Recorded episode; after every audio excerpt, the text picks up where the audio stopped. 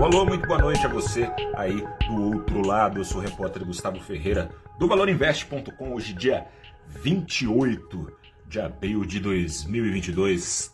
Tá acabando o mês de abril e as atenções se voltaram nesta quinta-feira mais uma vez aos Estados Unidos. Ontem, você que acompanhou aqui o saldo do dia ficou sabendo que trouxe algum alívio lá na China o aviso de que o governo não vai deixar a economia esfriar, apesar da Covid-19. Lá nos Estados Unidos, a economia já começou a esfriar. Acontece o seguinte: o mercado esperava é, um aumento da atividade econômica nos Estados Unidos no primeiro trimestre de mais de 1%, veio uma queda de 1%, ou seja, não só desacelerou a partir dos quase 7% de crescimento do último trimestre do ano passado, trocou de mão, está caindo.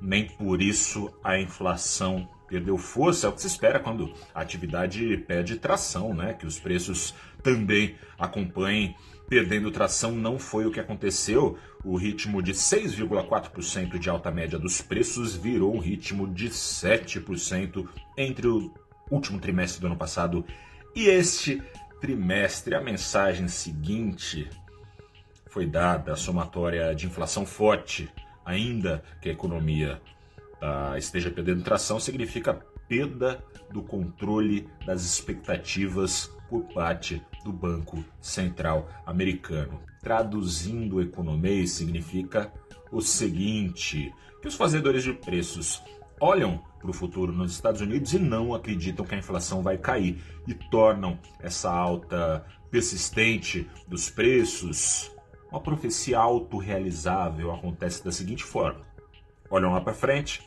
acham que a inflação não vai ceder. Hoje mesmo eles aumentam os preços e assim a inflação vai quase que mecanicamente se mantendo elevada. A única saída para romper esse ciclo qual é? Subjuros é a única ferramenta nas mãos de um banco central. Subjuros para tornar autorrealizável outra profecia a ideia é que os fazedores de preços olhem para os juros subindo, acreditem que a inflação vai cair lá na frente e estanquem esse passo de remarcações atrás de remarcações de preços. Resumo da ópera: rendimentos dos títulos americanos de volta ao rally nas redondezas dos maiores patamares desde 2018. E as bolsas sangraram. E é aí que está a surpresa sangraram nada. Lá nos Estados Unidos a agenda corporativa prevaleceu, né? Ou seja, outro dado no retrovisor importou mais. A turma está em temporada de balanço, olhando os resultados das empresas no primeiro trimestre. O pessoal se animou.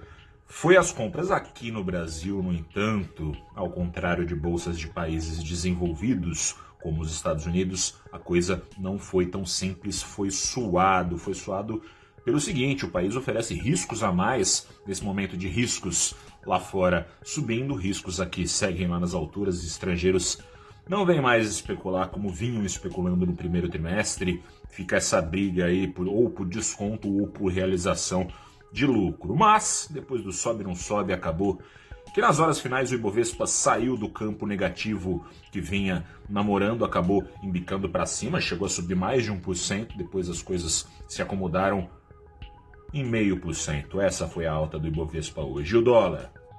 O dólar a mesma coisa, ficou não vai, não vai, vai, não vai, chegou a subir boa parte do dia no final do pregão, enquanto respingava por aqui, né, o apetite estrangeiro na bolsa, respingava também no câmbio, né, entrada de dólares, reduzindo seu preço em também meio por cento, e o dólar fechou o dia vendido a R$ 4,00 e 94 centavos. Eu sou o repórter Gustavo Ferreira. Voltamos a conversar amanhã com saldo do dia, que é saldo da semana e é saldo do mês de abril. A gente se fala.